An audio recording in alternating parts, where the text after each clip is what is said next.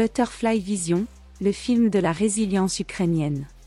En 2018, alors qu'il montait un documentaire d'Irina Tsilik portant sur les femmes ukrainiennes engagées dans la guerre du Donbass, l'un des portraits touche le jeune Maxime Nakonechny à tel point qu'il en conçoit alors l'idée d'un film centré sur le vécu d'une soldate ukrainienne, Butterfly Vision.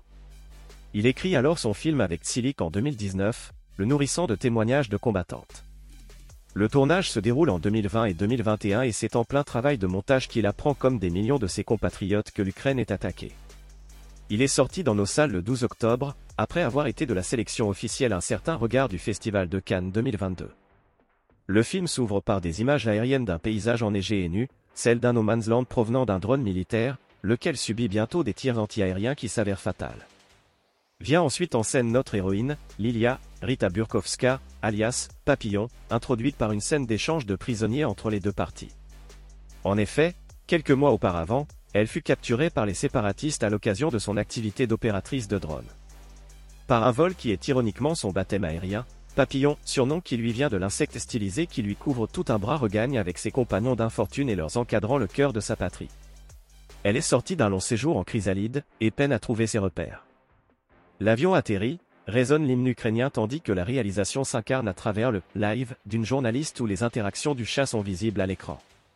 Tel spectateur insulte les rescapés d'un banderiste, une autre se demande si Lilia a eu les cheveux coupés lors de sa captivité, une troisième dit ne pas pouvoir retenir ses larmes devant ce retour. Et l'on comprend alors, comme si le réalisateur brisait le quatrième mur, que cette guerre qui s'éternise est un spectacle aux yeux des Ukrainiens, une telenovela, un show, une série HBO qui suscite commentaires agressifs, empathie ou identification vis-à-vis de ses acteurs. Le spectateur qui suit le conflit s'identifie facilement avec ses internautes en se remémorant son éventuel intérêt pour la série Serviteurs du peuple, les officiels russes dissertant en direct des capacités atomiques de leur arsenal et les mêmes et vidéos du conflit disponibles sur Internet. Lilia retrouve donc sous les yeux des caméras sa mère et son mari Toka, Lyubomir Valivo, lequel la défend de manière véhémente face aux questions intrusives de la journaliste. Toka, lui aussi sous les drapeaux, cherche en effet en son fort intérieur à se pardonner son incapacité à avoir empêché la capture de son aimé. Véhément envers l'ennemi, il a rejoint une milice ultranationaliste qui organise des rondes, et espère voir son groupe donner son congé au gouvernement ukrainien. Détail qui a son importance, Toka est russophone. Il y aurait là aussi matière à broder sur son engagement hyperactif et son union avec une femme parlant la langue de Tara Shevchenko. Ainsi Maxime Nakonechny témoigne de la concorde entre les communautés linguistiques ukrainiennes, trop souvent jetées aux orties par les contempteurs de son pays. À ce propos, n'attendez pas d'exposés géopolitiques complexes, ni de chauvinisme exacerbé dans le bijou de Nakonechny. Si les vétérans des deux sexes sont membres du casting, l'exposition du conflit se limite à des bribes radiophoniques, tatouages patriotiques visibles, discussions entre soldats et une soirée diapositive. De même, les échos de la captivité de Lilia sont rares et pour ainsi dire subliminaux, avec un effet de bug visuel, c'est là encore un renvoi à la discrétion que manifestent pour elles et pour leurs proches des rescapés authentiques. Le film d'ailleurs est aussi pudique sur la manière de mettre en scène le fruit de la captivité de Lilia, car oui, notre héroïne est revenue enceinte de captivité. Les plans des examens gynécologiques et de la césarienne permettant la naissance d'une petite fille sont des modèles de pudeur, sans aucun voyeurisme. Lilia ne semble pas prête à redonner son corps meurtri par une brûlure masquant un tatouage qui se trouvait au-dessus de son pectoral et quelques lacérations dorsales à un homme, fût-il son mari ou le spectateur. À dire vrai, les relations du couple, désormais chaste car Lilia demeurera rétive à l'intimité avec un homme, sont davantage offertes que la nudité de l'actrice principale. Le réalisateur n'a de fait pas cherché à dissimuler le caractère irréel que semblait avoir ce qui était alors encore un conflit aux marges du pays. Un conducteur de bus refusera une réduction pour anciens combattants à Lilia, arguant qu'il a déjà son quota de concernés, c'est à peine si la moitié de ses clients lui donnera tort.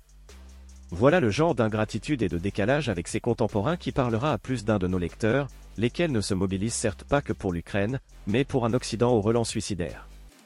Un Occident riche de promesses libérales que pourtant les Ukrainiens adorent, en témoignent de légers indices dans le film Le chien du couple répond au nom de Tarantino ainsi que les audaces des thèmes abordés. Car bien que pudique, le film n'est pas exempt d'audace. Outre le fait d'avoir fait un film qui s'adosse sur les conséquences d'un viol de guerre, nous ne pouvons que saluer le choix d'avoir conservé au montage une scène où le groupe ultranationaliste dans lequel Toka a été admis saccage un camp rome perdu dans une forêt, un cadavre y ayant été abandonné par les deux dernières femmes qui y vivaient encore. L'heure où Poutine et ses idiots utiles ne cessent de psittaciser sur le nazisme supposé de l'État ukrainien et de ses administrés, conserver cet élément du scénario est un acte courageux, dans lequel le réalisateur se montre lucide sur l'imperfection morale de certains de ses compatriotes et de la perfectibilité de sa patrie. En ce sens encore une fois, Butterfly Vision nous démontre toute l'occidentophilie de son réalisateur et des Ukrainiens, car admettre la perfectibilité de sa communauté, donner à réfléchir sur des sujets de société aussi divers et clivants est le grand honneur des Occidentaux. Ajoutons qu'avant que l'invasion de février ne se fasse, Nakonechini avait pour projet de réaliser une comédie, genre dont on sait qu'il peut être ô combien cathartique. La fin du film est une véritable ode à l'espoir en ces temps troublés, à l'heure où l'intensité du conflit s'est considérablement accrue. À l'image de notre civilisation, l'IA parviendra à avoir suffisamment de volonté pour gagner son combat contre l'abîme, disposant du recul nécessaire par rapport au conflit et à ses horreurs de par son habitude à voir ce dernier depuis la hauteur de son drone. La voilà de retour sur le front, en uniforme, à lancer un drone de surveillance, sourire aux lèvres, certaine de sa chance d'être résiliente et envie telle que l'Est sa grande nation. Ni la gloire ni la liberté de l'Ukraine ne sont mortes. La chance nous sourira encore, frères ukrainiens. Nos ennemis périront, comme la rosée au soleil. Et nous aussi, frères, allons gouverner, dans notre pays. Cet audio vous a plu? Abonnez-vous à notre chaîne afin de recevoir tout notre contenu et soutenez-nous sur Tipeee, le lien est dans la description.